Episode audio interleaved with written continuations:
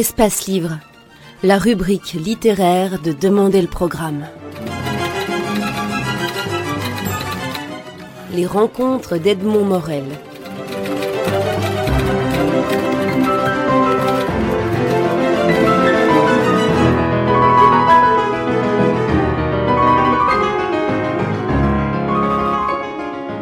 Estelle Nollet, vous publiez aux éditions Albin Michel un premier roman intitulé d'un titre euh, étrange On ne boit pas les rats kangourous. Est-ce que la littérature américaine est quelque chose qui vous a, qui vous a hanté, qui vous a habité, qui vous a intéressé? Oui, euh, j'ai baigné dans la littérature anglo-saxonne, euh, anglo-américaine contemporaine depuis pas mal d'années déjà. il se trouve que ça remplit mes, cases de lectrice. Euh, j'aime, voilà, quand je lis, j'aime remplir mes cases, j'aime remplir mes manques. Et la littérature américaine, euh, vous citez Faulkner, euh, il y aurait Steinbeck, Cormac McCarthy aussi, Colum McCann, plus près de nous Chuck, Chuck Palahniuk, mais pour d'autres raisons, Richard Brotigan, comble mes manques et, me donne des réponses aux questions que je me pose continuellement. après, dans mon propre livre, j'ai certainement aussi essayé de chercher euh, à combler mes manques par la même occasion. Euh, et, j'en ai fait effectivement une, fable, une allégorie de l'existence euh, sur l'enfermement, sur la notion de culpabilité, sur la spirale infernale d'une dépendance, quelle qu'elle soit, qu'elle soit, pour le coup, mes personnages sont alcooliques, mais pourrait, ils pourraient être drogués au crack, à la coke, peu importe. Euh, et, sur la notion de, volonté, de rédemption, est-ce qu'on peut se pardonner, comment se pardonner, et euh, comment essayer de remonter la pente quand, euh, quand tout le reste est contre nous? Oui, alors il faut dire quand même pour situer un peu l'histoire, c'est qu'on est en plein désert. On imagine que c'est plutôt un désert américain ou australien parce que vous avez vécu en Australie, mais c'est un désert qui n'est pas un lieu géographique européen ou français. Non, euh, c'est un désert. J'ai emprunté un petit peu de, chaque caractéristique des déserts que je connais, soit par les documentaires, soit pour y être allé. Évidemment, le désert américain, le, désert australien, le Sahara un petit peu. Euh, pourquoi un désert? Parce que le désert est quand même une, nature très hostile où les, euh, les gens peuvent se retrouver confrontés à des, face à eux-mêmes, à des, choix qui sont. La société ne va pas les aider, ils sont seuls. Et, et j'ai voulu aussi que ce soit un. Le désert est propice à la fable aussi. Dans un désert, on on a soif, c'est dur, l'humain n'est pas à sa place. Euh, comme ma petite communauté d'humains là n'est pas elle pas à sa vraie place. Elle cherche sa place et elle peut pas la trouver.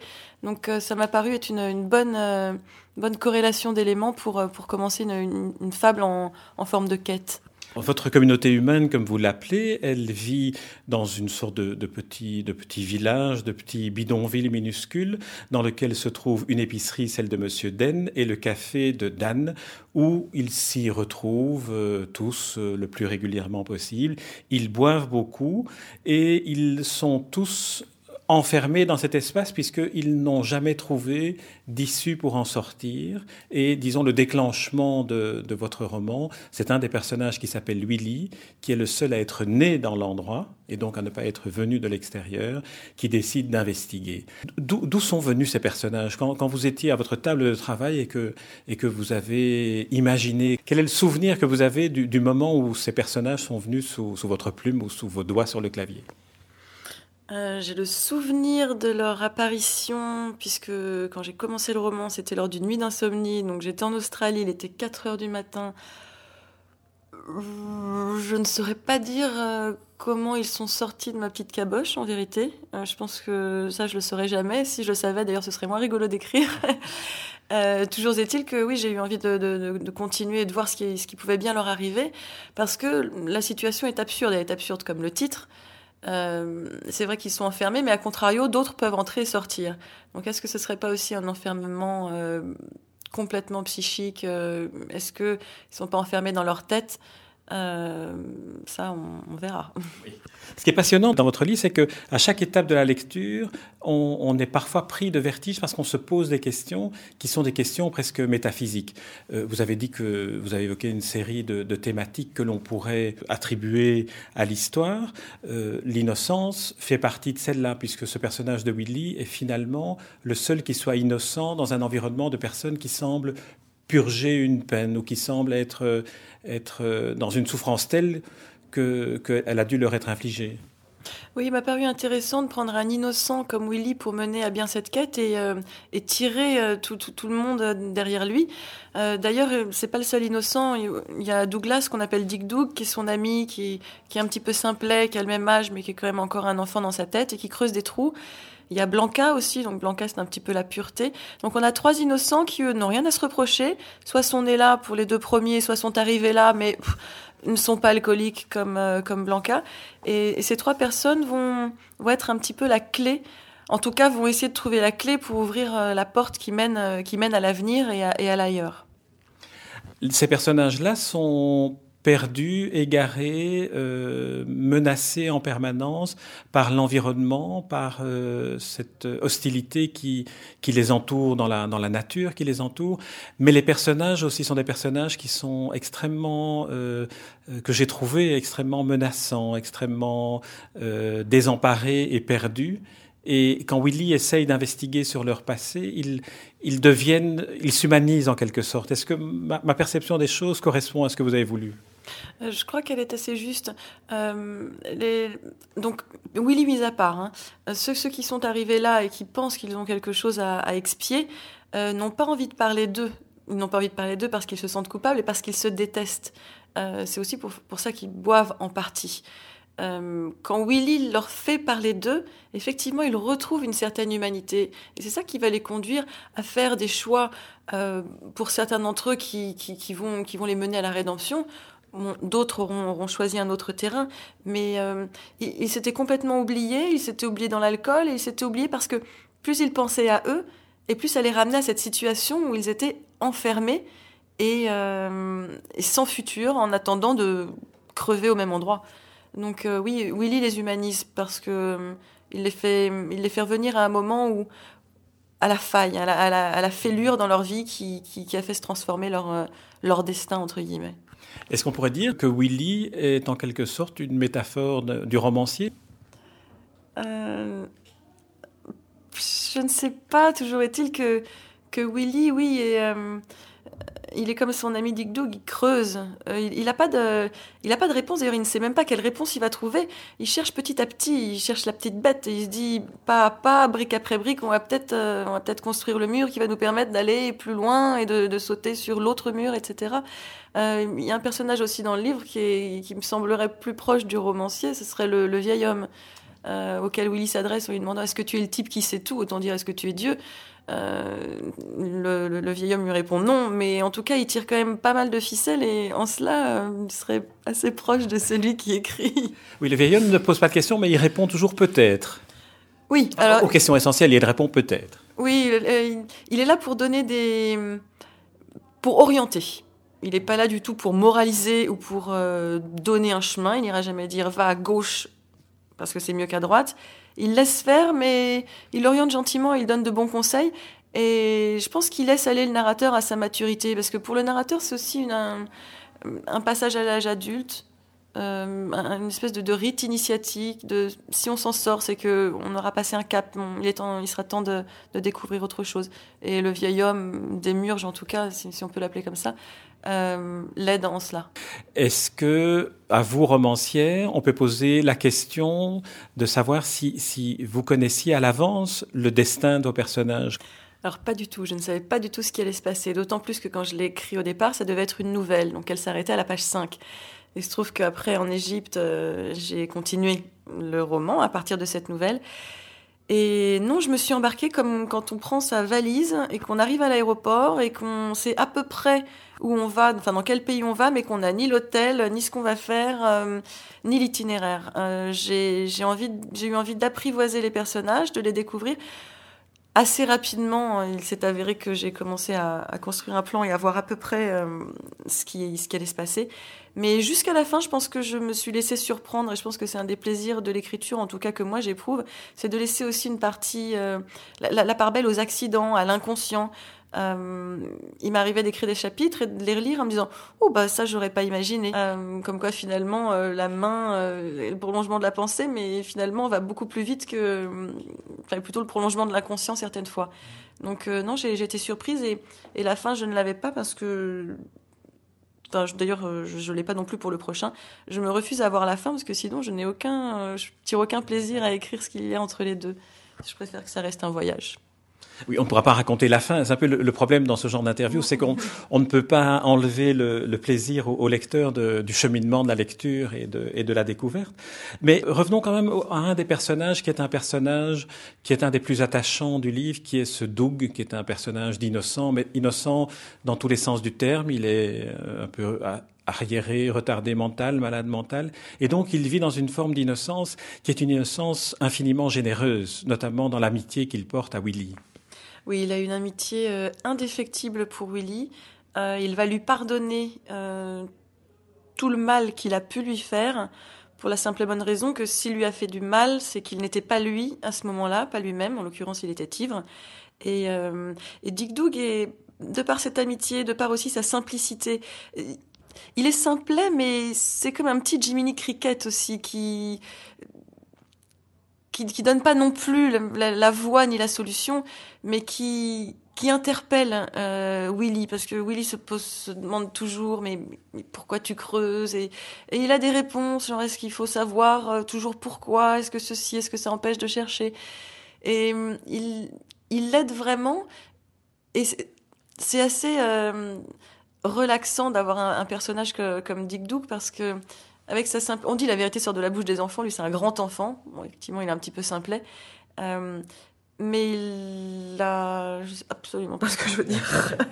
plus on, on, parlait, on parlait de l'innocent, mais qui, qui, qui, malgré tout, euh, j'ai eu le sentiment, malgré tout, qu'il, son inconscient à lui, puisque ses, ses, gestes ne sont pas des gestes délibérés et inspirés par une volonté d'arriver à quelque chose, mais il est celui qui finalement dénoue l'ensemble de, de la situation d'une certaine manière. Et il sait, il ne sait pas pourquoi il fait ces trous, pourquoi il construit ces trous, mais il sait que c'est quelque chose d'irrépressible.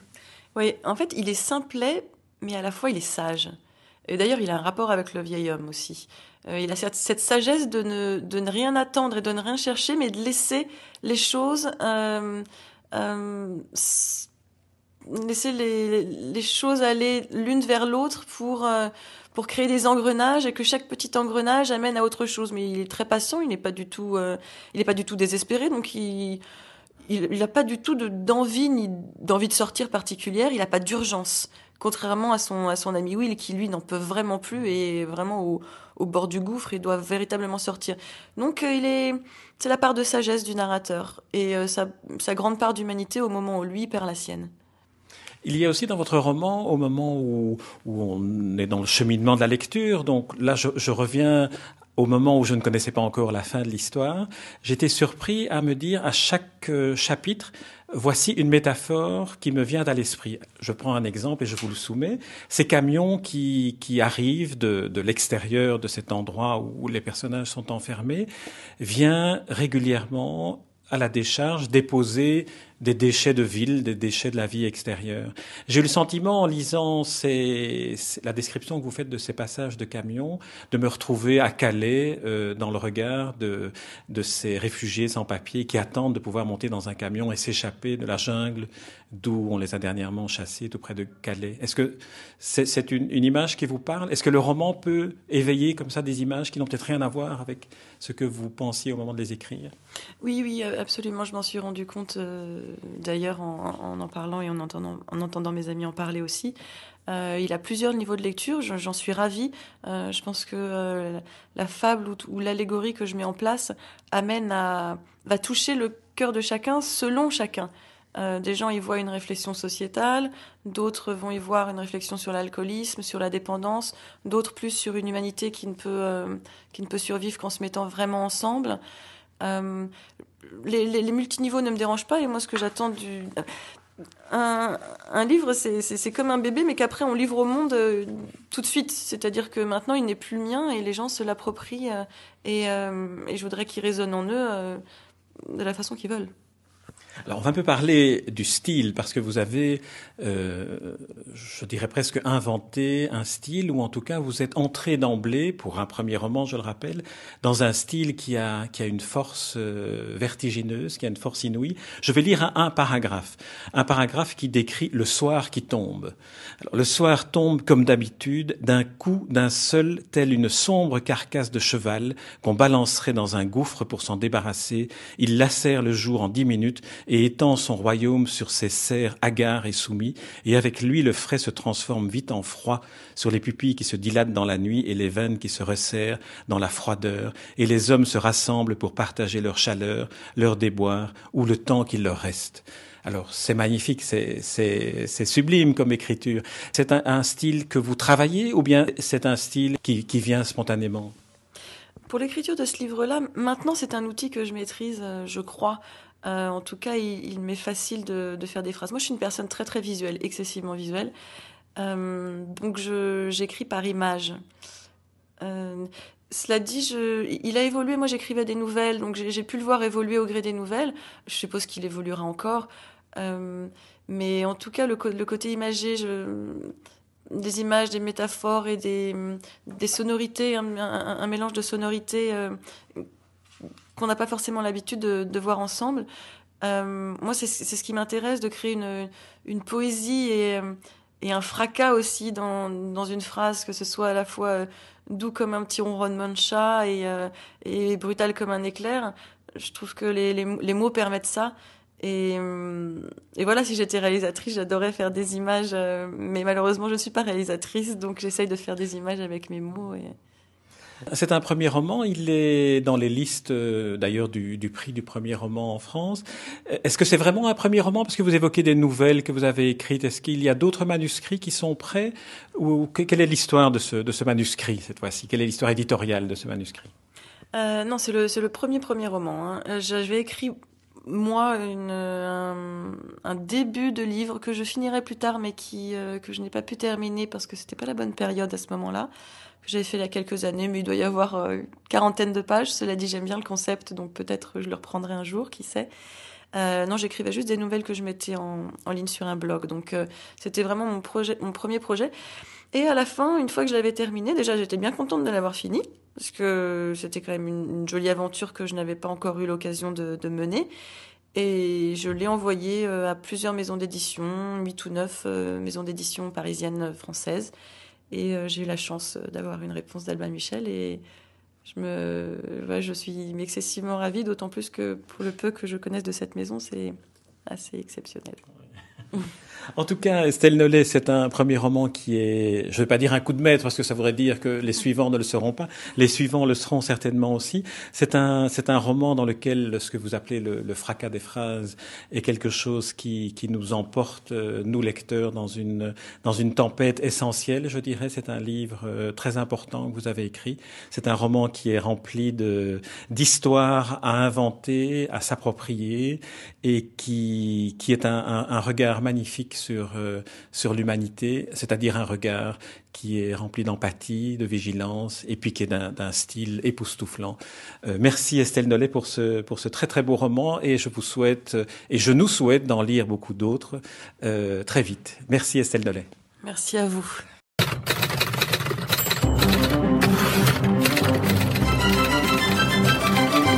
Espace Livre, la rubrique littéraire de Demander le programme. Les rencontres d'Edmond Morel.